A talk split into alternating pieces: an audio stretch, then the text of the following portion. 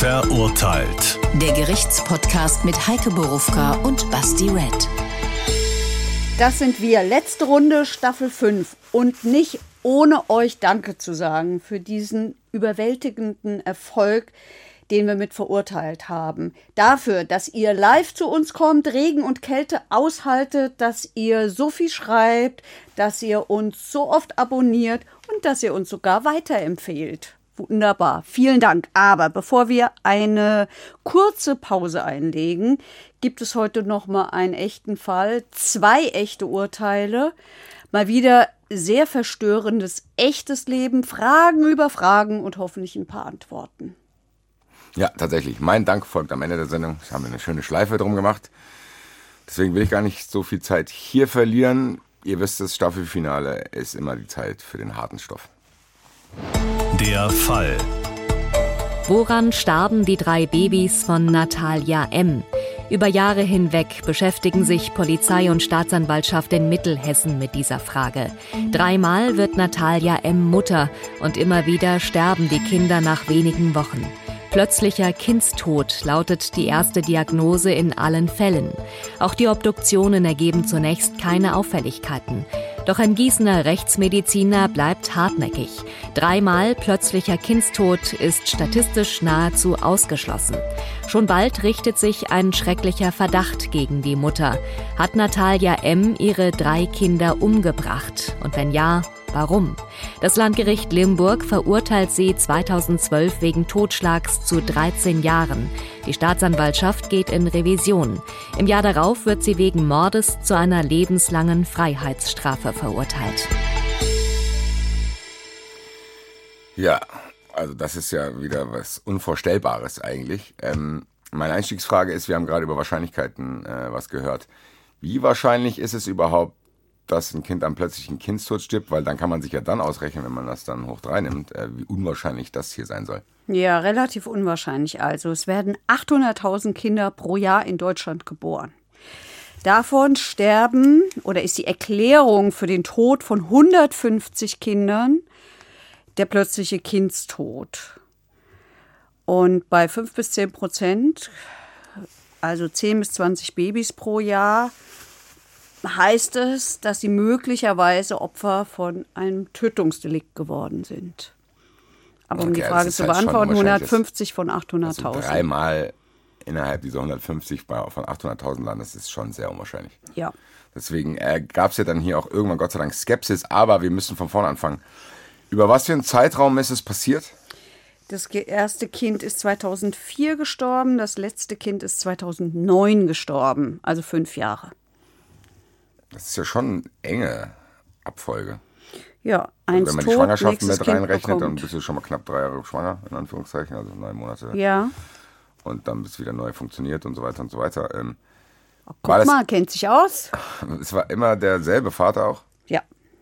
Das heißt, der hat dies alles mit erlitten, stand am Anfang, weil ich, boah, ich finde es ganz schön schwierig, weil, äh, kommen wir später vielleicht auch nochmal zu, wenn wir über die Ermittler sprechen, weil das kann ja wirklich passieren.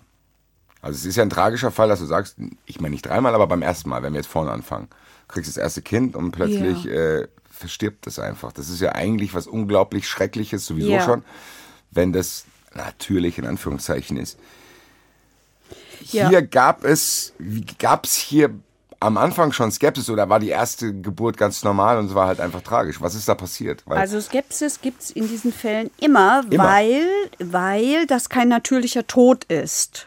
Also der plötzliche Kindstod gilt nicht als geklärte Todesursache, so, sondern das ja, das ist eine ungeklärte Todesursache. Du weißt nicht, also dieses Kind ist keines natürlichen Todes gestorben. Das ist gar kein Ding. So, das ist gar kein Ding, dass man weiß, okay, das ist das und deswegen. Oder? Nee, ehrlich gesagt scheint es mir die Erklärung immer zu sein, wenn ich nicht weiß, woran jemand, ein, ein Baby gestorben ist das oder ein Kind. Das wäre jetzt der Eindruck, der sich jetzt bei mir verfestigt ja. gerade. Das ist im Endeffekt, musst du es irgendwie subsumieren und dann sagen, ja, keine Ahnung, was da passiert. Ja, und deswegen werden immer, wird, gibt es immer ein Todesermittlungsverfahren. Ah, okay. Okay. In diesen Fällen, weil der Arzt ja dann als Todesursache ungeklärt reinschreiben muss. Der geht, der geht dahin, kann nichts feststellen und dann ist die Todesursache ungeklärt. Das heißt, die Kinder werden natürlich auch immer obduziert dann. Es ist sowieso so, habe ich bei diesem Fall gelernt, dass wenn ähm, Kinder sterben, also außer wenn sie natürlich vom Auto oder so überfahren werden, dass man dann immer eigentlich eine Obduktion macht. Man muss es nicht, aber es wird in der Regel gemacht, ähm, weil man immer schaut, ob die wirklich, also ob denen nicht irgendjemand was angetan hat. Ich wollte gerade sagen, eines natürlichen Todes gestorben sind, aber das fällt mir so schwer bei so kleinen Menschen. Wir, wir gehen mal direkt ziemlich früh mit dem O-Ton rein, weil der Polizist, der die Ermittlung geleitet hat beim ersten Kind, erklärt mal, wie das so ist. Wir haben damals die Wohnung betreten und uns hat der Notarzt und die Sanitäter empfangen. Die haben uns den ersten Hinweis zu den Maßnahmen mitgeteilt. Der Notarzt teilte uns damals vor Ort mit, dass er Wiederbelebungsversuche durchgeführt habe, aber keine messbare Werte feststellen konnte. Hat uns schon den Totenschein damals vorgelegt, wo er drin attestiert hatte, dass ein ungeklärter Todesfall vorliegt. Möglicherweise nahm er an, dass das Baby, das war damals zwei Wochen alt, durch diesen plötzlichen Kindstod verstorben ist ist. Wir haben dann anschließend diesen Säugling vom Notarzt übergeben bekommen. Er hat ihn damals auf die Wohnzimmercouch gelegt. Der Kollege und ich haben den Leichnam von Kopf bis Fuß exakt präzise begutachtet und haben dort auch keine Feststellung machen können. Auch anhand der Wohnung, diese Begutachtung der einzelnen Zimmer, ist uns keine Besonderheit aufgefallen, die in Richtung einer Fremdeinwirkung hindeuten würden. Ja, hier hören wir es. Das heißt, am Anfang muss man einfach davon ausgehen, dass das so ist, wie man dann annimmt und wie wahrscheinlich auch erzählt ja. wird. Weil ich muss mal sagen, ich stelle es mir auch gar nicht so einfach vor für Ermittler auch. Weil das ist ja ein bisschen vergleichbar wie wenn, wenn, wenn, wenn, weiß ich nicht, wenn eine Frau ermordet wird und der Ehemann ist auch ein Verdächtiger und der war es nicht. Ich ja, meine, hat genau. dann doppelt so, also du ja. hast ja doppelt. Du bist dann A in dieser Trauer plus B unterstellt dir noch jemand, dass du auch noch was damit zu tun hast. Ja, ja, klar. Du, du, du, du gehst da rein und entweder hast du es jetzt hier mit einer potenziellen Mörderin zu tun oder, oder mit, mit einer trauernden Mutter. Mutter. So, genau. eigentlich sollte man ja mit diesen Personen unterschiedlich umgehen. Kann man ja aber dann gar nicht. Ja. Das ist ja schon, glaube ich, eine sehr, sehr schwierige Schere, die man da. Ich habe fällt kein Bild zu einer Schere ein, ist mir auch egal. Ähm, ist auf jeden Fall sehr, sehr schwierig, das irgendwie aufzudröseln. Gerade bei den Ermittlungen, wobei es ja bei Ermittlungen eigentlich wirklich so ist, dass du genau ermitteln musst, aber hier teilweise dann auch aufpassen musst, dass du es halt nicht übertreibst, in dem Sinne zu sagen, du musst immer im Hinterkopf behalten, es kann auch wirklich sein, dass dies nicht war. Ja. Ja. Stelle ich mir nicht so schwierig so vor, weil wir haben ja jetzt, ich meine, wir haben es ja jetzt schon gehört, die war da schon sehr dran beteiligt, aber das wissen die Leute ja nicht. Nein, das wissen sie nicht und auf die Idee sind sie auch nicht gekommen. Es ist auch die Notfallseelsorge dann gleich gerufen worden und auch die Seelsorgerin, die mit der Frau zu tun hatte, die war davon überzeugt, dass sie es hier mit einem ganz, ganz tragischen Fall zu tun hat mit und äh, dass sie jetzt dieser Frau beistehen wollte und nicht mit einer Mörderin.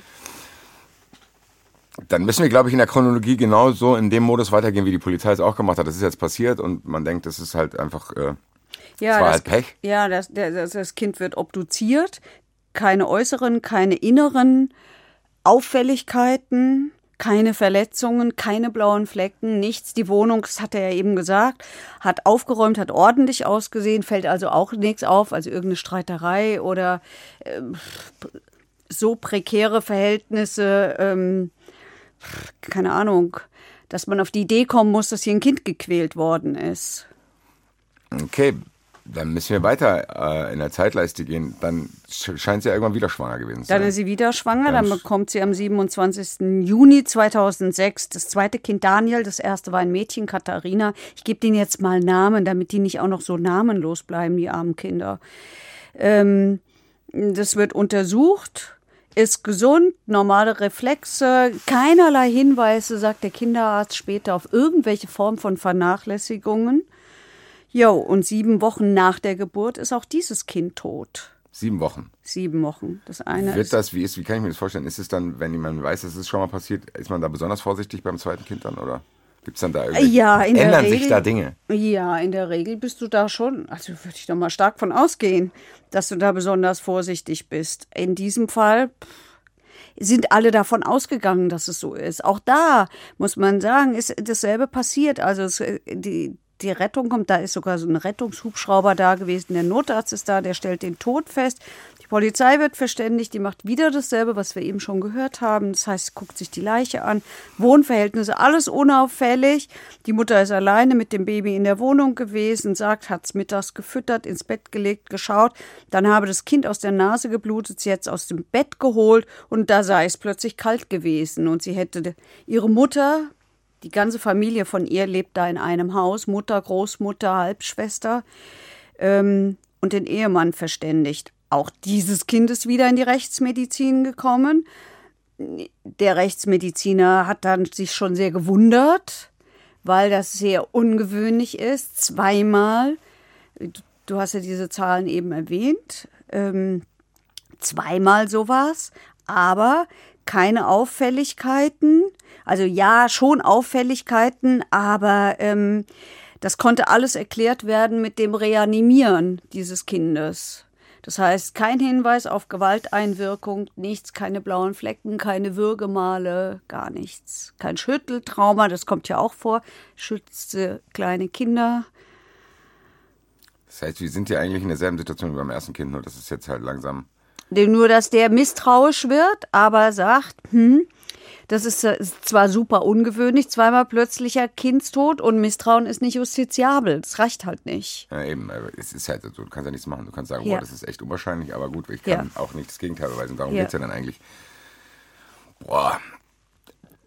Ich meine, either way wäre das ja schon unfassbar tragisch. Das eine hat dann nochmal eine andere Dimension, weil du ein Täter hast, aber selbst wenn das so passiert wäre, wie sie erzählt hat, ist es ja Wahnsinn. hat, sagt die Notfallseelsorgerin auch. Die sagt, also die haben uns so leid getan. Ja. Zweimal. Wieder diese arme Familie. Ja, eben. Und dann jetzt tatsächlich, was für mich unvorstellbar ist, jetzt ein drittes Mal. Ja.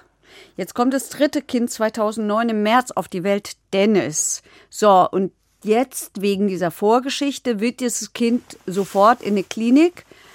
Also wird den Eltern nicht gleich mit nach Hause gegeben, sondern das kommt in eine Spezialklinik und wird in dieser Spezialabteilung ähm, einfach mal komplett untersucht, weil es kann ja sein, dass es irgendwelche Defekte, Gendefekte mitbringt oder Eben, irgend das wäre ja quasi ja. der Gedanke, den du hast, dass da irgendwas Fehler im System ist. Ist aber nicht. Kind ist kerngesund und ähm, die Familie wird begleitet von dem Kinderarzt. Den hören wir uns schnell an. Als die Mutter mit dem dritten Kind kam und es bekannt wurde, dass äh, das zweite Kind eben am plötzlichen Kindstod verstorben war, wurde sie natürlich intensiver beraten, was den plötzlichen Kindstod betrifft.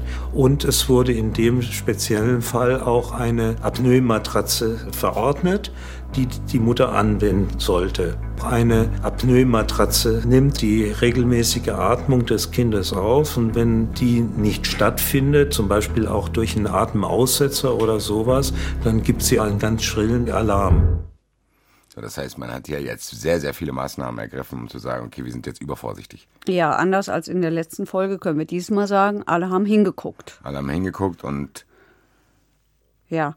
Und dann ist dieses Kind drei Monate alt, geht zur regelmäßigen Untersuchung. Also die Eltern sind mit dem Kind ja auch immer zu, zum Arzt gegangen und der, der stellt fest, Kind alles normal, keine blauen Flecken, nix, was irgendwie darauf hindeuten könnte, dass es misshandelt wird. Eine Woche später ist es tot. so, das heißt, wir haben jetzt drei Kinder. Die verstorben sind, was ja wirklich dann, und wenn der Rechtsmediziner beim ersten, beim zweiten und jetzt beim dritten musste er doch dann irgendwann sagen, boah Leute, also langsam ähm, kann ich mir das nicht mehr vorstellen. Ja, so war es auch. Also die Notfallseelsorge, die wieder alarmiert wird und sagt, um Gottes Willen, wie schrecklich, was für ein binnen fünf Jahren drei Kinder am, am plötzlichen Kindstod zu verlieren, wie schrecklich, sagt der Rechtsmediziner, irgendwie kann das alles so nicht stimmen und will nun auch untersuchen, ob nicht doch irgendwie ein besonderer Gendefekt oder irgend sowas vorliegt. Und da lassen die Eltern sich auch drauf ein. Sie lassen sich auf eine, logischerweise auf das Kind wird wieder obduziert und so, ne? Wieder keine Auffälligkeiten. Das heißt, drittes, drittes Mal immer alles gleich. Immer alles gleich. Hier wieder übliche Spuren, Reanimation und so. Kein Hinweis auf ein Tötungsdelikt. Ähm, aber eben auch keinen Befund, dass diese, auch dieses Kind eines natürlichen Todes, des plötzlichen Kindstodes, das ist ja immer so eine Sammelbeschreibung, wenn man nicht weiß, was ist, muss man ja mal sagen. Das ist ja so ja. nicht so richtig definiert, was das ist. Ähm, die Eltern machen bei der Polizei einen guten Eindruck, die, die helfen mit beim Aufklären, das heißt, die bringen die Nahrung, die das Kind zu sich genommen hat, hin, die überlassen den, diesen Überwachungsmonitor, die geben die Medikamente, äh, der Polizei. Alles kein Problem. Der Monitor wird untersucht, hatte keine technische Störung, hat einwandfrei ähm, funktioniert. Das heißt, die Eltern sind erstmal relativ unverdächtig. Die machen ja alles mit. Die helfen ja bei der Aufklärung. Das wäre jetzt meine Frage gewesen. Hat sich das Verhalten der Eltern irgendwie während dieser Kinder verändert? Also ich meine, wir haben es ja oft, wir wissen eigentlich, kann man niemandem vorschreiben, wie er trauert, aber gab es zumindest irgendwie, oder weil du hast gesagt, für mich klingt es nämlich eben nicht so. Also die haben alles mitgearbeitet, die haben ja. alles zur Verfügung gestellt, die haben sich auch die ganzen Sachen angehört, was man machen soll. Die haben ja scheinbar auch dieses Bett da benutzt meine Frage, die sich jetzt mir als allererstes stellt, warum hat dieses Apnoe-Ding da nicht funktioniert? Weil der Monitor, wie sich später herausgestellt hat, ausgeschaltet worden war. Morgens früh. Das ist die kleine rote Fahne, die hier auf den Tisch kommt, schon mal? Ja. Ja. Das heißt, beim dritten Kind sind alle, glaube ich, hoffe ich, noch mal ein bisschen bewusster ja, was ich, diese ja. Schwierigkeit betrifft zwischen, wir müssen es jetzt trotzdem rausfinden, auch wenn ihr eine trauernde Familie seid. Ja, genau. Weil das ist ja jetzt, jetzt ja, genau. ich meine im Endeffekt, jetzt reicht es halt auch mal so. Das, ja. müssen jetzt gucken. Aber die Eltern, auch da haben sie alles mitgemacht. Guck mal, sie entbinden die Ärzte von der Schweigepflicht. Also sie wirken so, als würden sie alles unterstützen. Sie haben sich selber untersuchen lassen auf irgendwelche genetischen Probleme, die sie haben, auf Entzündungsprozesse in ihren Herzen und so, ja, um, weil man ja gucken wollte, hat dieses Kind vielleicht eine Herzentzündung gehabt oder ist da irgendwas, wird den Kindern was mitgegeben. Aber bei keinem dieser drei Babys, auch nicht bei dem dritten, gab es eben irgendein Anzeichen und damit war die Diagnostik im Grunde genommen am Ende. Äh, ist es einfach genetisch, mikroskopisch, was immer man da machen kann, alles gemacht worden und es ist nichts gefunden worden. Das nährt natürlich den Verdacht bei allen Beteiligten, ey, das muss ein Tötungsdelikt sein. Ich glaube, der Hausarzt, der geht in eine Richtung. Also ich kam da rein, es war einfach Totenstille. Und die Mutter saß alleine auf einem Stuhl da. Keiner hat sie jetzt in den Arm genommen oder so. Sie saß alleine auf dem Stuhl, hat vor sich auf den Boden geguckt. Unbewegte Miene. Und der Mann saß ein Stück weiter weg auf dem Stuhl. Der war richtig sauer und er war richtig wütend. Ich konnte das nicht einordnen zu dem Zeitpunkt. Es war sehr befremdlich, dass die Mutter völlig still vor sich hingeguckt hat, kein Wort gesagt hat. Äh, zumal ich wusste, dass nach dem Tod des ersten Säuglings äh, die Mutter ja sehr gelitten hat. Und hier war also gar nichts. Sie hat mich nicht angeguckt, sie hat vor sich auf den Boden geguckt, sie hat nicht reagiert, nichts gesagt, einfach still gesessen. Das war mehr als komisch. Er beschreibt es als mehr als komisch. Ich weiß gar nicht. Ich finde zumindest, glaube ich, ein Szenario, wo ich mir das erklären kann, zu sagen, ganz ehrlich, beim dritten Mal bist du dann einfach nur noch konsterniert. Hm. Wenn. Ja, ja. Also ich glaube, ich finde nicht, dass man das, was der Hausarzt gerade sagt, als Red Flag nehmen könnte. Nee, nee, haben sie auch nicht gemacht. Das haben sie auch nicht gemacht, weil äh, wir müssen bedenken, dieses Kind ist äh, im Juni 2009 gestorben, das dritte Kind. Und der Fall nimmt an Fahrt auf im Sommer 2011. Und zwar deshalb, weil die zwar denken 2009, hm, hm, hm, komisch, es muss doch irgendwie was gewesen sein, da kann doch was nicht in Ordnung sein, aber es reicht halt nicht. Sie hatten ja nichts. Vielleicht den Monitor, ja. Aber mehr, mehr war ja nicht. Und ähm, wie gesagt, sämtliche, alles das, worauf sich sowas ja gerne stützt, nämlich auf die Rechtsmedizin, da ist ja auch nichts gefunden worden. Nichts äh, nix Rechtes. So, und im Sommer 2011. Was war denn dann der Turning Point? Weil die Polizei keine Ruhe gegeben hat. Weil die Über Polizei. zwei Jahre lang, aber warum? Ja, Naja, Mord verjährt nicht. Ja, aber irgendwas muss ja in den zwei Jahren passiert sein, weil äh, was war nach einem Jahr noch nicht so, was dann nach Ah, nee, ich glaube, es ist schon so, dass solche Akten und gerade, ich meine, es, es geht um drei tote Babys, das ist ja jetzt nicht so, das hast du ja nicht jeden Tag, Gott sei Dank. Ja, eben, aber deswegen frage ich mich, ist innerhalb dieser zwei Jahre was passiert, was, was die Situation verändert hat? Nein. Das heißt, es hat einfach nur die Dauer der. Ja, das haben wir doch ö- öfter in so Fällen. So ist ja am Ende unter anderem auch der Fall Johanna Bonacker aufgeklärt worden, weil da nochmal neu geguckt wird und dann schaut man sich die Akten nochmal Okay, an. das heißt im dann Endeffekt kriege dann- ich einen okay, anderen okay. Blick Okay, vielleicht okay, so. okay, okay. Und hier hat die Polizei gesagt, wir müssen nochmal ganz genau gucken. Also wir müssen nochmal vernehmen und wir müssen nochmal ganz genau gucken, wer war wann eigentlich zu Hause. Also wer hatte die Möglichkeit, diese Kinder zu töten. Fall 1, Kind 1, war die Mutter da. Eben, da war der ihr Ehemann noch nicht in Deutschland. Das sind Spätaussiedler aus Russland und der hatte noch keine Ausreisegenehmigung. Deswegen war die alleine mit dem Schwanger hierher gekommen, hatte das Kind hier bekommen. Also der konnte es nicht gewesen sein, der war nicht hier. Der fiel schon mal weg. Aber die Großmutter, also ihre Mutter, die war zum Beispiel da. Okay, das heißt, man hat es so gemacht, wir schließen jetzt mal aus, wer wann, wo, wie war und Genau. dann gucken wir, ob einer immer da war. Genau, immer da war, war die Mutter, aber gleichwohl haben sie nicht nur die Mutter dann nochmal vernommen, sondern auch den Vater. Und was die gemacht haben ist, also die, die, die müssen schon sehr, sehr geschickt vernommen haben, das muss man sagen. Und die haben sich natürlich Haben die die dir so getrennt vernommen, Ja. wie man das aus Filmen Ja. kennt? So. Und dann haben Ihre sie Frau hat uns aber was anderes erzählt. Genau, und dann die haben sich ständig abgeglichen und dann ging das hin und her. Wahrscheinlich haben sie, ich vermute es, ich weiß es nicht, aber sie werden sicher auch Bad Guy, Good Guy, nee, Bad Cop, Good Cop oder wie heißt Good es? Cop, Bad Cop. So rum. Also das werden sie sicherlich auch gemacht haben. Jedenfalls haben sie, haben sie, haben sie abgeglichen, was sie da gemacht haben, haben dann aber irgendwann, also sie haben dann dabei zum Beispiel festgestellt, ähm, Ach so, noch was sehr ungewöhnliches. Der Rechtsmediziner war bei der Vernehmung auch immer dabei. Das ist total ungewöhnlich. Eigentlich macht die Polizei das. Ja, damit er eingreifen kann, wenn da irgendwie was, wenn da irgendwie was schief läuft, also medizinisch schief läuft. Ne? Dann, naja, weil er? Fragen beantworten kann. Und er ist aber auch derjenige, der dann am Ende gesagt hat, mhm, als sie dann doch misstrauisch wurden, dass der, das hat er jedenfalls am Ende gesagt, dass der Mutter anzusehen war, dass der Blutdruck gestiegen ist. Und ähm, als man ihr gesagt hat, hier, meine Liebe, äh, wir werden dich jetzt mal von der Zeugin zur Beschuldigten machen. Okay, das heißt, diesen Punkt gab's. den Punkt gab es nach vier Stunden Vernehmung, ähm, Weil, weil die Frau immer erzählt hat, in allen drei Fällen war sie immer im Bad, wenn es passiert ist. Und da sind die misstrauisch geworden, haben gesagt?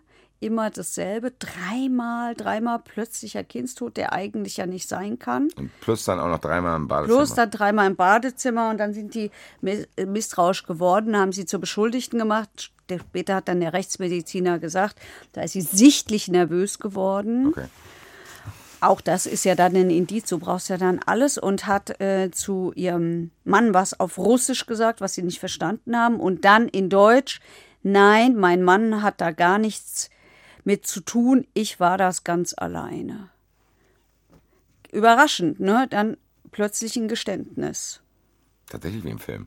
Tatsächlich wie im Film und Tatsächlich wie im tatsächlich. Film ist sie gebrochen und hat jetzt gesagt, nee, ich war's und wahrscheinlich wollte sie, ich weiß gar nicht, was für einen Impuls hat die dann gehabt, dass sie den Mann schützen Das wollte. kann ich nicht beantworten. Keine Ahnung. Das weiß ich nicht. Das bin ich, bin ich komplett überfordert, warum, warum das jetzt genau passiert ist. Die einzige Erklärung, die ich habe, ist, dass sie wirklich gut, gut vernommen worden ist. Das war offensichtlich ganze Arbeit der, dieser Beamten. Ja, aber ihr erster Impuls scheint ja gewesen zu sein, dass es nicht darum ging, hallo, ich war's, sondern im Endeffekt, mein Mann war's nicht. Das war der erste Satz. Ja, das war Das der heißt, erste im Endeffekt Satz. muss er da eine Angst bestanden haben, zu sagen, okay, zieht den da bitte nicht mit rein, ich war das. Richtig, gleichwohl hat sie aber dann im Anschluss die Tötungen dieser Kinder beschrieben. Und zwar Ja, aber das schließt ja nicht aus, was ich gesagt habe. Nein, aber ähm, ja, und sie hat dann die Tötung beschrieben in einer äh, vorsichtig formuliert doch sehr distanzierten Art und Weise. Also so wie ich dir beschreiben würde.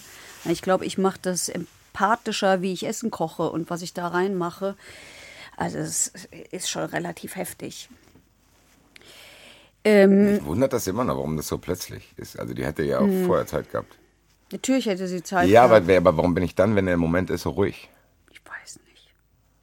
Ich- Also das, für mich gibt es jetzt hier noch sehr, sehr viele Dinge, die sich eigentlich in meinem Kopf ausschließen, zu denken, du wirst A, nervös, snappst irgendwann, gibst es zu, beschreibst es dann aber ganz ruhig. Ja, sehr komisch. Das Ne? ist sehr, sehr strange, weil du hast es ja scheinbar wirklich jetzt lange Jahre gehabt, das äh, geheim zu halten. Ja. Dann kommt der Moment, wo du Ja. selber an den Punkt kommst, es zuzugeben Ja. und dann bist du plötzlich gleich wieder ruhig. Ja.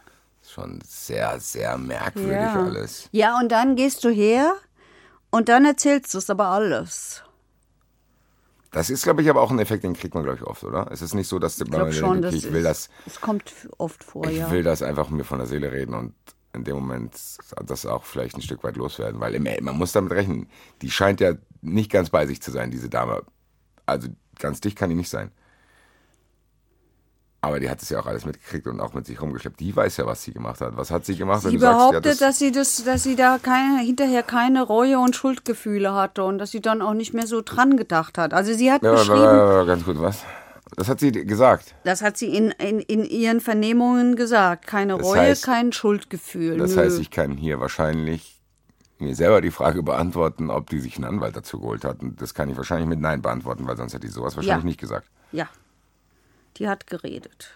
Die hat so geredet, ohne Und Anwalt. hat Zunächst sich selber jedenfalls. noch schwerer belastet. Ja. Also ich meine, Weil wir reden ja davon, du kannst aus Überforderung ein Kind töten, weil du völlig überfordert bist und schüttelst, wie du es gesagt hast. Das ist ja, passiert ja auch. ja, Die scheint ja sich selber diese Ausfahrt genommen zu haben, indem sie sagt, nee, nee, überfordert war ich nicht. die hat die Äh. ganze Zeit gesagt, sie war nicht überfordert. Ich war nicht überfordert, ich war nicht überfordert. Ich war nur genervt. Die war genervt Wie genervt. von dem Schreien dieser Kinder. Nochmal. Sie war genervt Nein, nein, nein, davon. ganz kurz, ich muss es zusammenkriegen. Das heißt, die gibt dieses Geständnis ab. Ja. Und jetzt kommen sie zu den Gründen. Ja, Und dann sagt die, ich war nicht überfordert, ich war nur genervt. Ja. Und das, damit Das erkläre ich, warum ich drei aufhören. Mhm. Kinder töte.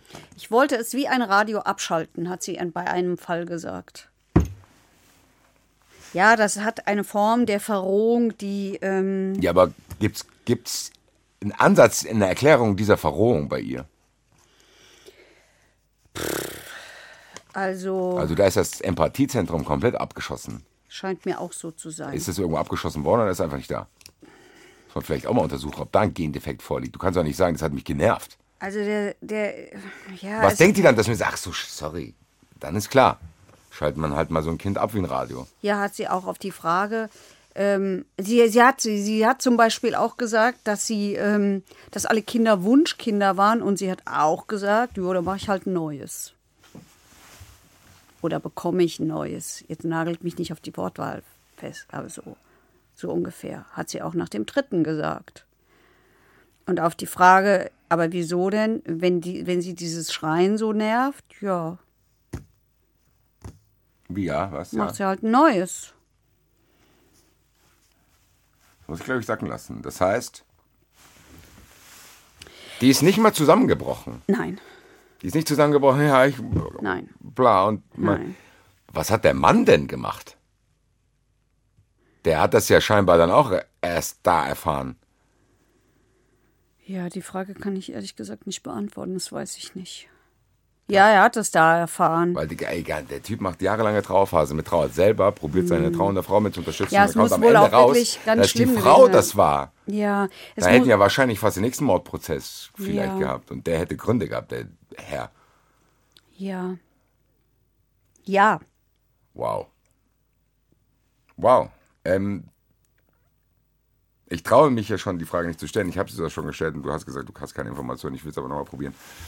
Gibt es irgendwelche Dinge in der Biografie dieser Dame, Ja, die eventuell Hinweise liefern könnten, wenn es nur der kleinste Ansatz ist für mich, warum das so ist? Also wie, wie ist sie denn aufgewachsen? Hat sie da, weiß ich nicht, war die Mutter vielleicht sehr hart und kalt zu ihr, dass sie vielleicht denkt, okay, so ist es halt zwischen Kindern und Müttern oder Ja. wo kann man irgendwo irgendwas verzweifelte Suche starten? Vielleicht sagen wir vorneweg vielleicht nochmal, wie die diese Kinder eigentlich umgebracht hat. Das ist, finde ich, nämlich auch relativ schrecklich. Die hat, also die schreien, schreien, schreien. In einem Fall hat das Kind Bauchweh gehabt, ja. Also was halt Kinder so haben, wenn sie auf die Welt kommen. Das ist halt ein bisschen anstrengend und dann schreien die halt. Und die sich, die hat sich schon bemüht, diese Kinder zu beruhigen, aber es hat halt nicht funktioniert. So hat sie es jedenfalls beschrieben. Und dann hat sie den, diesem jeweils schreienden Kind ein Spucktuch in den Mund gesteckt und die Nase zugehalten. Und jetzt muss man wissen, dass das bis zu 15 Minuten dauert, bis da so ein Mensch stirbt. In einem Fall hat die das Kind auf dem Schoß gehabt. Also du, da spürst du es ja.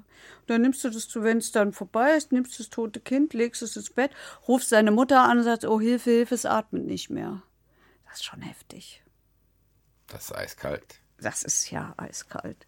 Also ganz im Ernst, bei allen Dokus, die es über Serienmörder und Vorgehen gibt, die die gewählt haben, die ist auf jeden Fall, muss sie sich nicht verstecken, wenn es mal irgendwo eine Gruppe gibt, die sich da trifft. Ja. Das ist jetzt absolut eiskalt, das danach auch durchzuziehen. Weil ja. du brauchst ja echt eine emotionale Abgewichstheit, um danach so zu tun, als wenn es dich bocken würde. Ja, plus die ganzen Maßnahmen ja. mitzumachen, plus mit deinem Mann ja, gut, zu sprechen. Und diese ganzen Maßnahmen konnte sie ja locker mitmachen. Es war ja klar, dass dabei nichts rauskommen würde. War, aber warum war es eigentlich klar? Weil es beim ersten Mal hätte sie es nicht wissen können. Das erste Mal war das größte Risiko. Ich glaube, diese Routine hat sie bei Baby 2 und 3 bekommen. Beim ersten Mal weißt du doch nicht, ob der Rechtsmediziner dir nicht nachweisen kann, dass du das Das stimmt, hast. das stimmt. Aber du weißt, du kannst ruhig mitmachen, wenn sie dir dein Herz auf irgendwelche Entzündungsprozesse ja, hin. Das war ja später, aber ich meine am Anfang. So also, untersuchen. Die konnte ja nicht davon ausgehen, dass man ihr das nicht nachweisen kann. Das wusste sie ja nicht. Das stimmt. Ja, oh. ja. Jetzt hast du ganz geschickt mit dieser spektakulären Anekdote, wie das passiert ist. Ja, ich weiß. Ich die Frage umschifft, was nein, nein, ich gibt's Gründe dafür? Gründe weiß ich nicht. Ich ja, kann, ich kann sagen, was. die Frau ist, äh, ihr Vater ist gestorben, da war sie sechs, die Mutter hat wieder geheiratet, der Stiefvater hat getrunken und hat die Mutter geschlagen. Sie hat eine Halbschwester bekommen, war immer eifersüchtig wohl, so hat es der Sachverständige erzählt, glaub, empfand das so, dass die Schwester bevorzugt wird sie hat auch irgendwann einen Freund gehabt, der sich äh, in, im, im, gemeinsamen Badezimmer äh, erhängt hat. Also das ist schon relativ gruselig. Dann ist sie irgendwann schwanger geworden, musste abtreiben. Das hat die Mutter, äh, er hat sie dazu gezwungen, weil sie und der Freund arbeitslos waren. Dann ist sie nach Deutschland gekommen, da war sie, das haben wir vorhin schon erzählt, da war sie unterwegs schon schwanger. Der Mann ist noch in Russland geblieben, weil er noch keine Ausreisegenehmigung hatte. Und dann hat sie mit der Mutter und der restlichen Familie letztlich zusammen in einem Haus gewohnt. So. Und der Sachverständige sagt, die ist unzufrieden gewesen mit ihrem Mann, der so recht hier nicht Fuß gefasst hat und sich da mit 1-Euro-Jobs und so einem Krempel über über Wasser gehalten hat. Sie habe aber ein sehr ambivalentes Verhältnis zu ihm. Also auf der einen Seite sei sie total fasziniert, auf der anderen Seite habe sie eben dieses diffuse Gefühl, alleine gelassen zu werden und ähm, der spricht von Überforderung. Die, die Staatsanwaltschaft hat immer gesagt, nee, die hat doch immer betont, ich war nicht überfordert. Ich ja, war nur ich genervt. Ja, ich weiß ja aber, dass ich ein Geständnis zurückziehen kann, gerade wenn da kein Anwalt das dabei ist war. richtig. Das ist richtig. Aber ich habe, glaube ich, was gelernt.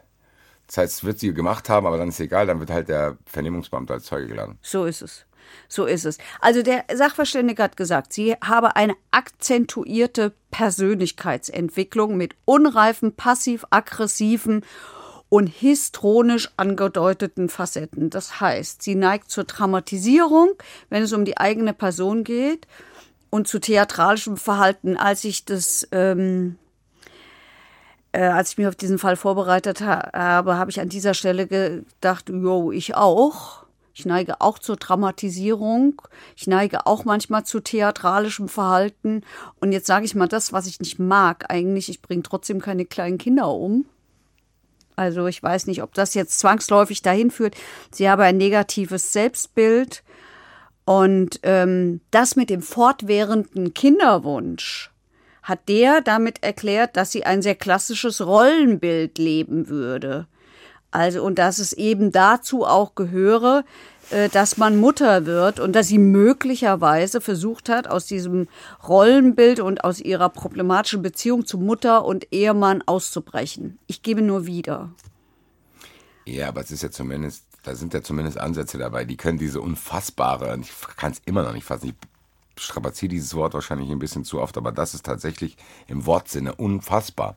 Dreimal Babys umzubringen auf diese Art und Weise und diese Nummer so durchzuziehen, dass du erst nach Jahren erwischt wird. Zumindest hast du mir ja Ansätze geliefert. Vielen Dank. Ja, also der sagt auch, das, dass da ist ja auf jeden Fall nicht alles gerade gelaufen. Aber so schlimm diese Sachen waren, da waren ja auch echt heftige Nummern dabei. Das äh, Freund, der hängt sich, du musst Kind abtreiben. Habe ich gesagt, dass sie auch zweimal vergewaltigt worden ist? Ja, das Boah, gehört ja, da auch noch rein. Guck, so, also das. Ja, und was er auch noch Boah, das ist jetzt aber ganz schwierig zwischen. Aber ich find, finde da nicht so richtig das Bindungsglied. Das ist es. Ich komme nicht, auch nicht rein. Also ich glaube, diese Tat ist zu krass, als dass ich nochmal diese Treppe runtergehen könnte, zu denken, okay, ich gucke zurück. Ah, okay, wahrscheinlich Mhm. hast du es deswegen gemacht. Obwohl, hättest du die Biografie vorher erzählt, wäre es wahrscheinlich anders gewesen. Wahrscheinlich Vielleicht. ist das einfach jetzt nur der Fluch der ersten Information, zu sagen, okay, ich habe keinerlei Verständnis, Mitleid und Erklärungsansatz für diese Tat. Also Weil natürlich kann, man, natürlich können Sachen passieren. Und hätte dir das ein Kind irgendwie geschüttelt, weil die völlig überfordert ist, weil der Mann keinen Cash hat, die Mutter sie terrorisiert, diese ganzen Sachen erlebt hätte, dann hätte man zumindest sagen können, okay, das hat die nicht geplant und das ist im Affekt passiert, ihr tut's leid und es ist alles scheiße Ja. gelaufen. Richtig. So, aber das hier ist ja einfach lautlos und eiskalt über Jahre. Ja. Und da setzt es bei mir tatsächlich aus, dass ich Ja. zumindest, ich habe Erklärungsansätze, reichen mir aber nicht, um zumindest einen Ich gebe dir noch einen. Ansatz aus diesem, aus diesem Gutachten. Ähm, der hat auch gesagt, möglicherweise habe Mitleid eine Rolle gespielt, ne? dass gegenüber einer Mutter empfunden wird, die ihr Kind verliert. Also wenn du dich so sehr nach Anerkennung sowas sehnst, Wow. kann sein. Ist krass, aber kann sein. Wow. Okay. Ähm, jo. Also dieses Gutachten hat immerhin dazu geführt, dass sie im ersten Prozess nicht wegen Mordes verurteilt worden ist. Das wäre jetzt meine Frage. Wir haben nämlich zwei Urteile. ja, Das erste war 13 Jahre Totschlag, genau. weil Das Gericht gesagt hat, das hat hier verschiedene Motive gegeben, also ein Motivbündel. Ich gebe das jetzt ähm, wieder, weil das fällt mir unfassbar schwer, das zu kapieren. Also die, Justi die, die äh, Juristen sagen, ich brauche ein Motiv, das ganz kurze Frage, handlungsleitend wir müssen es, ist. glaube ich, bevor wir dann zum zweiten Urteil kommen, das war nicht das, was die Staatsanwaltschaft gefordert hat. Nein, nein, die Staatsanwaltschaft wollte eine Verurteilung wegen Mordes. Die So, hat ja auch hat Mord Hat angeklagt. Mord anklagt, Totschlag niedrige Beweggründe und Totschlag bekommen mit einem Hinweis ganz kurz vorm Urteil und einem sehr wütenden Staatsanwalt, der dann sein Plädoyer hat ändern müssen. Ähm, das, also wie gesagt, das Gericht sagt, es hat ein Motivbündel gegeben, also verschiedene Motive. Ich brauche aber für eine Verurteilung wegen Mordes, also wenn ich einen niedrigen Beweggrund, niedriger Beweggrund heißt sittlich auf niedrigster Stufe mache ich was. Also das, das, das Motiv ist so. Ja, ist das nicht, reicht das nicht aus. Ja, nee, nee, nee, nee. Die sagen, jetzt kapierst du auch gerade, während ich rede, kapierst. Die sagen, wenn wir ein Motivbündel haben, können wir nicht mehr den niedrigen Beweggrund annehmen, weil wir gar nicht wissen, welches dieser Motive war denn jetzt eigentlich handlungsleitend. Also welches Motiv hat dazu geführt, dass sie diese Kinder umgebracht haben. Das wissen wir nicht. Also können wir, müssen wir zugunsten der Angeklagten sagen, da fällt der niedrige Beweggrund weg, weil wir wissen ja gar nicht, warum sie es gemacht Das hat. heißt, weil es Zweifel am niedrigen Beweggrund gibt, Fällt das Mordmerkmal weg. welche hätten die denn nehmen? Also dann äh, kannst du mir das Bündeln ein bisschen aufdröseln, weil was hätte denn einer sein können? Nichtbeachtung durch den Ehemann und Das hätte Mutter. gereicht, um als niedrigen Beweggrund aus. na ja, wenn dein Ehemann dich nicht beachtet, Dann habe ich einen bringst Grund, die Kinder um. Nee, wenn nein, dann sagt ja, dann dann dann dann dann sagt die Justiz respektive der Staat ja, nee, also dafür bringt man kein Kind um. Das Ja, ist aber- so ein niedriger nein, Beweggrund. Ja, so, aber was war denn, was sind denn in diesem Bündel die Dinger, die eben Das. verhindern, dass es ein Mord ist? Ey, Dass du dich nicht festlegst. Ja, aber da müssen ja in diesem Bündel Dinge dabei sein, die, also, Nein. wenn ich jetzt ein Bündel habe von fünf Sachen Ja. und ich weiß nicht, welches von den fünf ist und eins von den fünf ist kein niederer Beweggrund, Welcher? Nein. Ja, aber wie nein? Nein. Die, die, du hast ein Bündel und die können alle der niedrige Beweggrund sein. Du weißt aber nicht, was handlungsleitend war. Aber es also ist doch egal, wenn die alle geführt? niedrige Beweggründe sind. Nein. Warum? Weil du ja nicht, weil du nicht genau sagen kannst, aus dem und dem Grund hat er das gemacht, hat die das gemacht. Ich sag der, weil ich sonst immer Männer vor Gericht habe. Ja, aber nur für mich, für die Logik.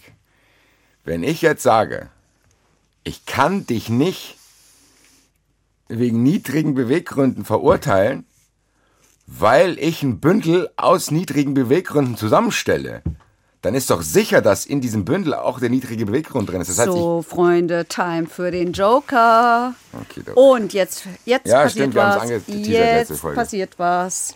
Ah, Es kommt ein neuer ins Spiel. Es kommt ein neuer ins Spiel und das macht auch Sinn. Was hatten wir bis jetzt? Wir hatten einen Strafverteidiger Lossi Bossi, wir hatten einen Richter Drescher Mescher und jetzt haben wir einen Staatsanwalt. Und warum haben wir den in diesem Fall und rufen ihn genau jetzt an? Es ist der Staatsanwalt aus diesem Fall, nämlich Oberstaatsanwalt Dominik Mies aus Hanau. Heute Hanau, damals Limburg. Den rufen wir jetzt an. Yes. Dominik Mies. Basti Red und Heike Borufka aus dem Studio, aus dem Verurteiltstudio. Und wir freuen uns, einen neuen Joker begrüßen zu dürfen, hoffentlich. Ja, herzlich, Ja. herzlich willkommen hier bei Verurteilt. Hallo. Zu Herrn Hallo, Drescher sage ich immer Gude. Darf hallo. ich auch zu ihm Gude sagen? Na klar, na klar. Logo. So, wir sind an einem Punkt, nämlich erstes Urteil 13 Jahre Totschlag. Und wir sind an dem Punkt, dass es kein Mord, dass es keine Mordverurteilung gegeben hat. Und wir sind bei der Frage Motivbündel. Ich gebe jetzt an den Basti, weil wir diskutieren es jetzt schon eine Weile. Also, so wie ich es eben verstanden habe, konnte man die niedrigen Beweggründe nicht nachweisen, weil man ein Bündel an niedrigen Beweggründen hat, aber man nicht weiß, welches davon. Dann habe ich aber gesagt, wenn man doch weiß, dass alle niedrig sind, dann ist doch egal welches. Genau, und das stimmt eben nicht. Also es gab kein Bündel von niedrigen Beweggründen, sondern es gab ein Bündel von Gründen und von diesen Gründen waren nicht alle niedrige Beweggründe. Okay. Also beispielsweise war bei dem Bündel ja auch die Überforderung dabei. Und die Überforderung wäre kein niedriger Beweggrund. Und da das Okay. Gericht dann nicht feststellen konnte, was das Hauptmotiv war und ob das Hauptmotiv ein niedriger Beweggrund ist, hat es dann gesagt, wir haben ein Motivbündel und wissen nicht, was das Hauptmotiv war und deswegen kein Mord. Okay, Doc, aber wir wissen ja, Sie waren der Staatsanwalt und Sie waren ja mit Sicherheit nicht da mit einverstanden, weil Sie haben ja was anderes beantragt. Genau. Was Genau, hat weil Ihnen ich denn nicht gesagt, gepasst Ich dann? die, genau, ich habe die Überforderung nicht gesehen von Natalia M. Denn Natalia M. hatte immer die Familie bei sich, hatte die Mutter da, die ähm, Großmutter da, die Schwester, die haben sich alle mit um die Kinder gekümmert. Ich habe es immer gesagt, ähm, andere alleinerziehende Mütter würden sich wünschen, so eine komfortable Situation zu haben. Und ich habe es im Prozess so gesehen, dass diese Überforderung nur vorgeschoben worden ist. Auch wahrscheinlich aufgrund der Vernehmung, die da stattgefunden hat, wo sie das eben auch selber schon verneint hatte. Selbstverständlich. Okay, Doc. Ah, komm, ihn können wir gleich mal fragen. Wie hat denn der Vater reagiert, als klar war, dass, also als sie es zugegeben hat? ähm, fassungslos. Also er war, er war völlig fassungslos. Ähm, wir hatten allerdings den Eindruck, dass er schon so ein, vielleicht ein bisschen was geahnt hat, aber man will es vielleicht auch nicht glauben und diesen Eindruck hat der Vater auch hinterlassen. Ja, kann man Okay. sich vorstellen. Also das Ja. ist ja eine unvorstellbare Situation, die man, glaube ich, in so einer kurzen Situation dann auch nicht verarbeiten kann. Äh, wir melden uns wahrscheinlich nochmal im Zuschauerraum. Gewiss. Erste Folge, volles Programm für unseren neuen Joker. Freuen uns, dass Sie da Super. sind. Bis gleich. Vielen lieben Dank. Bis gleich. Dann. Ciao. Ja, wir haben es schon gehört. Also ihm hat es nicht ausgereicht, diese Überforderung. Nee, nee, Ehrlich gesagt auch zu Recht, nee. finde ich. Ich finde, es war jetzt auch äh, sehr nachvollziehbar begründet. Ja, also Ja. die Mutter war da und äh, Ja, ja, genau.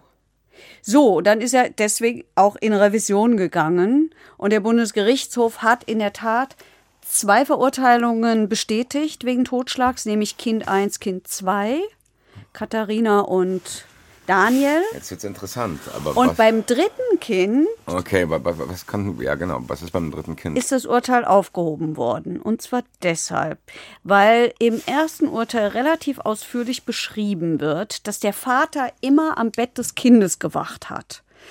Und dass morgens um 5 Uhr seine Frau ihn geweckt hat, nee, andersrum, er seine Frau geweckt hat, weil er einfach todmüde war und sich schlafen legen wollte. Und das Gericht hat sich sehr ausführlich damit beschäftigt und damit die Vorlage geliefert, das eigene Urteil aufzuheben, dass die Frau genau das ausgenutzt hat, also bewusst und hinterlistig ausgenutzt hat, dass der Vater, der auf das Kind aufpasst, sich schlafen legt. Damit hast du die Heimtücke, nämlich Arg und Wehrlosigkeit. Und in diesem Fall hast du die Heimtücke des zum des schutzbereiten Dritten, so heißt das. Der Vater war zum Schutz des Kindes da, war ja auch so. Weil er hat ja auf das Kind beschützen kann. aufgepasst, weil es sich nicht selber beschützen kann. Und ähm, und dieser Vater schläft jetzt und sie nutzt genau das aus, ja.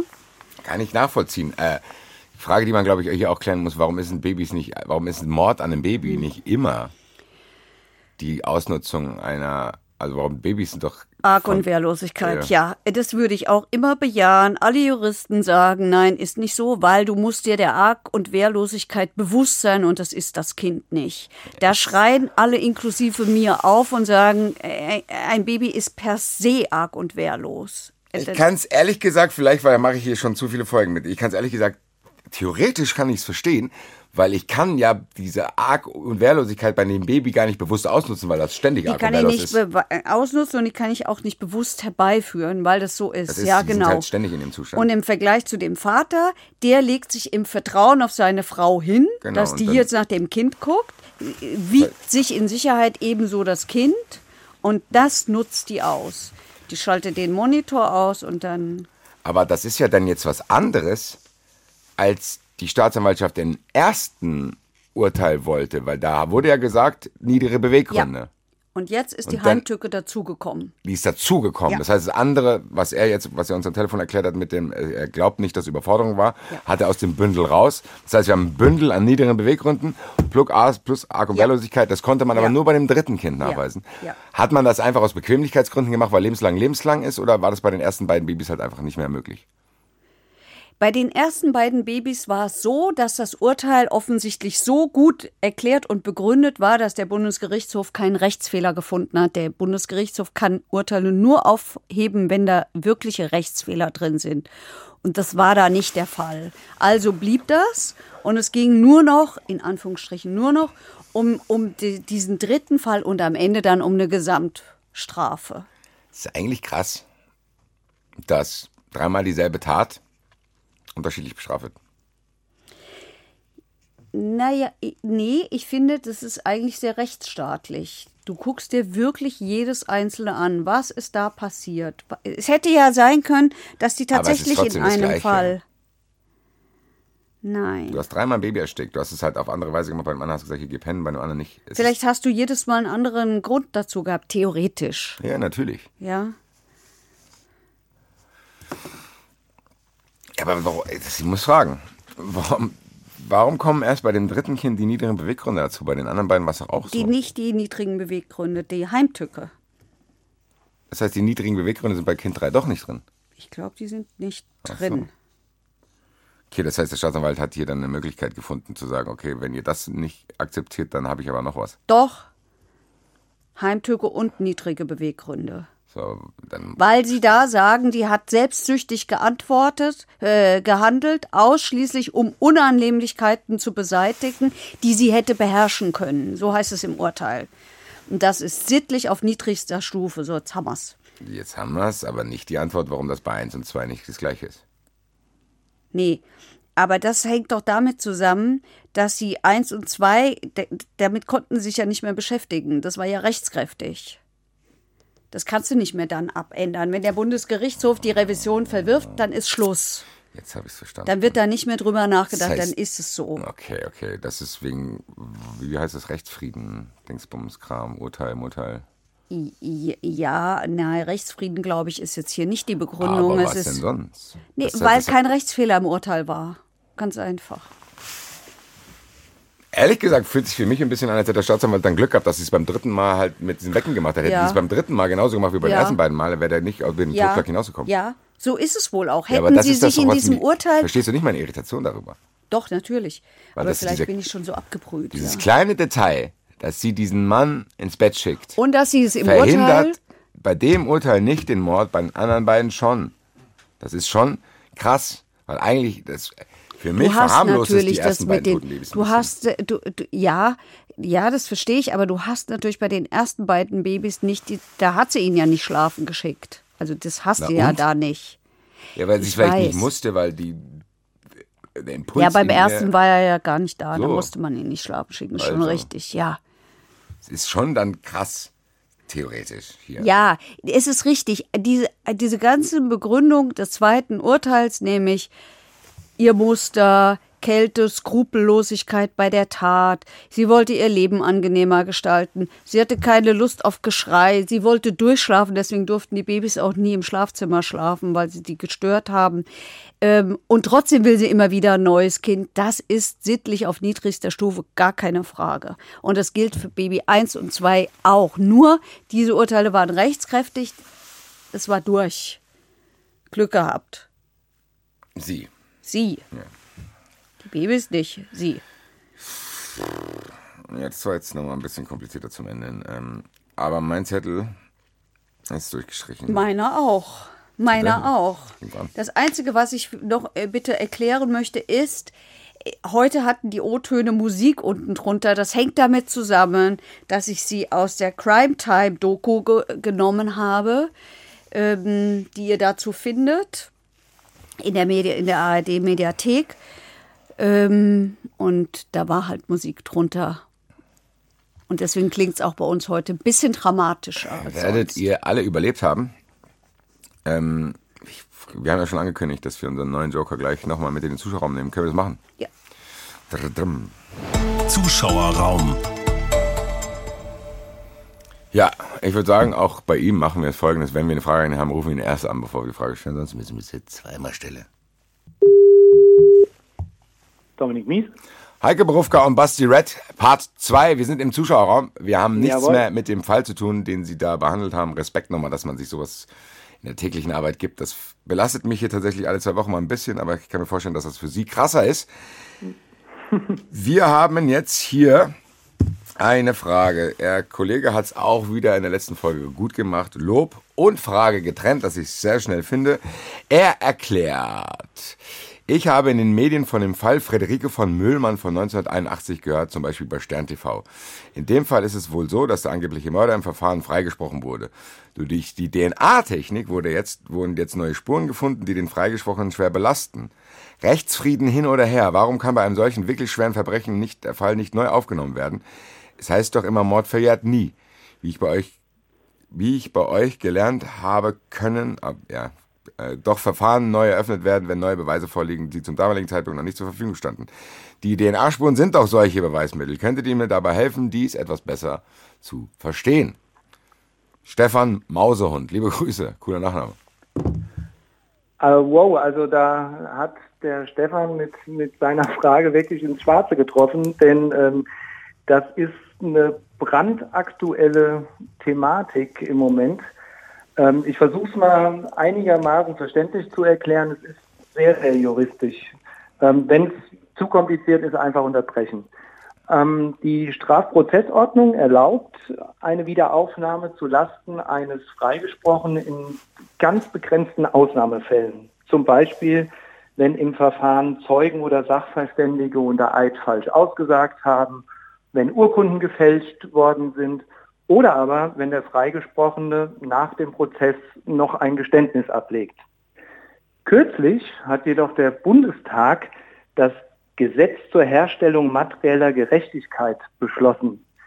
Das sieht vor, dass es weitere Möglichkeiten gibt, ein Verfahren zu Ungunsten des Freigesprochenen wieder aufzunehmen. Nämlich dann, wenn, wie der Hörer hier geschildert hat, neue Tatsachen oder Beweismittel vorgelegt werden, wie im hiesigen Fall die DNA. Und diese Beweismittel müssen dringende Gründe für eine Verurteilung bilden. Und das ist ja hier nachvollziehbar in unserem Fall. Also wenn da die DNA des Freigesprochenen beispielsweise am Opfer gefunden wird, dann sind das natürlich dringende Gründe für eine Verurteilung. Das sieht der Gesetzgeber aber nur für Fälle vor, die mit lebenslanger Freiheitsstrafe bedroht sind. Beispielsweise Mord oder Taten nach dem Völkerstrafgesetzbuch, also auch Taten, die nicht verjähren. Jetzt kommen natürlich die Kritiker, die es immer gibt bei einem Gesetzesvorhaben, die sagen, das widerspricht aber Artikel 103 des Grundgesetzes. Danach darf nämlich keiner wegen derselben Tat zweimal bestraft werden. Ehrlich gesagt wäre das Was? jetzt meine allererste Zwischenfrage okay. gewesen. Äh, ja. Das, ich werde ja, ja dann zweimal heißt, verurteilt. Das geht ja Genau, genau. Und das heißt dann zur Folge, ein Freigesprochener muss nicht befürchten, dass er wegen der Tat, für die er freigesprochen worden ist, nochmal vor Gericht kommt.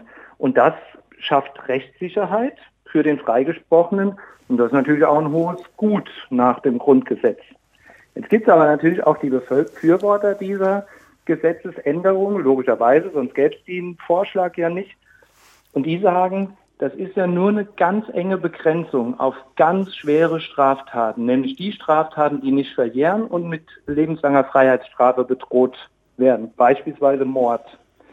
Und in diesen engen Grenzen, sagen die, hat die materielle Gerechtigkeit Vorrang vor der Rechtssicherheit. Das heißt, die sagen, wir können es nicht akzeptieren, dass ein Freigesprochener da draußen rumläuft obwohl wir eigentlich positiv wissen oder ganz gewichtige Anhaltspunkte dafür haben, durch neue Beweismittel, dass er die Tat begangen hat. Und in einem solchen Fall ist die materielle Gerechtigkeit wichtiger als die Rechtssicherheit. Und der Stand dieses ähm, Gesetzesvorhabens ist, also das ist durch den Bundestag gegangen, ist jetzt im Bundesrat, wird wahrscheinlich nicht mehr vor Ende der Legislaturperiode entschieden werden.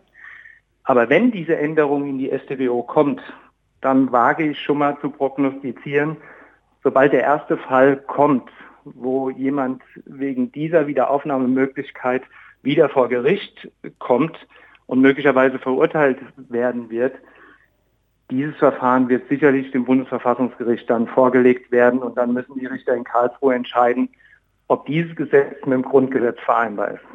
Ich hoffe, es war einigermaßen verständlich. Es war sehr, war verständlich, sehr verständlich, weil im Endeffekt muss man jetzt darauf warten, dass das einmal in der Praxis passiert, um damit dann ein grundlegendes Urteil gefällt wird. So sieht es aus. Oder aber keiner wehrt sich dagegen, was ich mir aber was schwer vorstellen kann. Ich auch nicht. Und gut, äh, kann natürlich auch sein, dass der Bundesrat sagt, nö, wollen wir nicht. Und ähm, es scheitert vielleicht auch im, Ermittlungsaus äh, im, äh, im Ermittlungsausschuss. Und es kommt gar nicht zu dem Gesetz. Aber das weiß man nicht. Werden wir auf jeden Fall weiter beobachten. Vielen, vielen Dank. Jawohl. Das war ein fulminantes Debüt äh, als Telefonjoker bei Vorteil. Und ich habe mir auch gerade geschrieben, aufgeschrieben, super Premiere im Finale. Bestens. Top. Vielen super. lieben Dank. Dann hören wir uns hoffentlich in Staffel 6 wieder. Dazu kommen wir nämlich jetzt. Vielen Dank. Danke. Ganz bestimmt. Ciao. Ciao. Tschüss. Ja, liebe Leute, das, das war Staffel 5. Ja, liebe Leute. Wir hören uns wir sehen uns zum Beispiel am 16. November in der Käse in Frankfurt oder nächstes Jahr am 12. Januar, am 23. Februar oder am 11. Mai. Jo, oder am Abend der Bundestagswahl, nochmal im Sommergarten der Botsch Cup. Und hoffentlich, ich habe es schon angeteasert, hoffentlich mit unserem neuen Joker auch und den alten Jokern auch und Lossi Bossi wird auch äh, hoffentlich dann irgendwann mal aus dem Urlaub kommen, du Langurlauber. Ähm, mit Hoffentlich in Staffel 6. Wir planen das Ende Oktober. Ich weiß gar nicht, Heike, wie soll ich es nennen? Es sieht ganz gut aus. Sieht ganz gut aus. Live sind wir immer mit zwei neuen Fällen da. Ähm, bei der Bundestagswahl sogar mit Hochrechnungen und in Staffel 6, wie üblich. Ihr wisst's. Ja, mir bleibt nur noch zu sagen, vielen, vielen Dank für, auch für Staffel 5, 4, 3, 2, 1. Das ist immer mehr geworden. Die Reaktionen sind echt gut geworden. Wir haben es live jetzt erleben dürfen, ein paar Mal. Wir werden es noch weiter erleben dürfen in der Zukunft. Mir bedeutet es sehr viel. Vielen Dank, Heike, an dich, dass du mir tatsächlich äh, vertraut hast, dass ich das hier mit dir einigermaßen moderat äh, regeln kann. Solche Hat Dinge. doch gut geklappt Hat bisher. einigermaßen gut geklappt. Wie gesagt, äh, vielen Dank an alle, die das möglich machen, unser Team. Ja. Ich will jetzt nicht zu sehr so Oscar-Geschwulst hier machen mit meine so Familie, meine Mutter. Nein, meine nee, Mutter hat damit Team. gar nichts zu tun.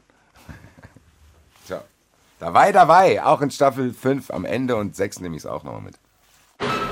Verurteilt. Der Gerichtspodcast mit Heike Borufka und Basti Red. Eine Produktion des Hessischen Rundfunks.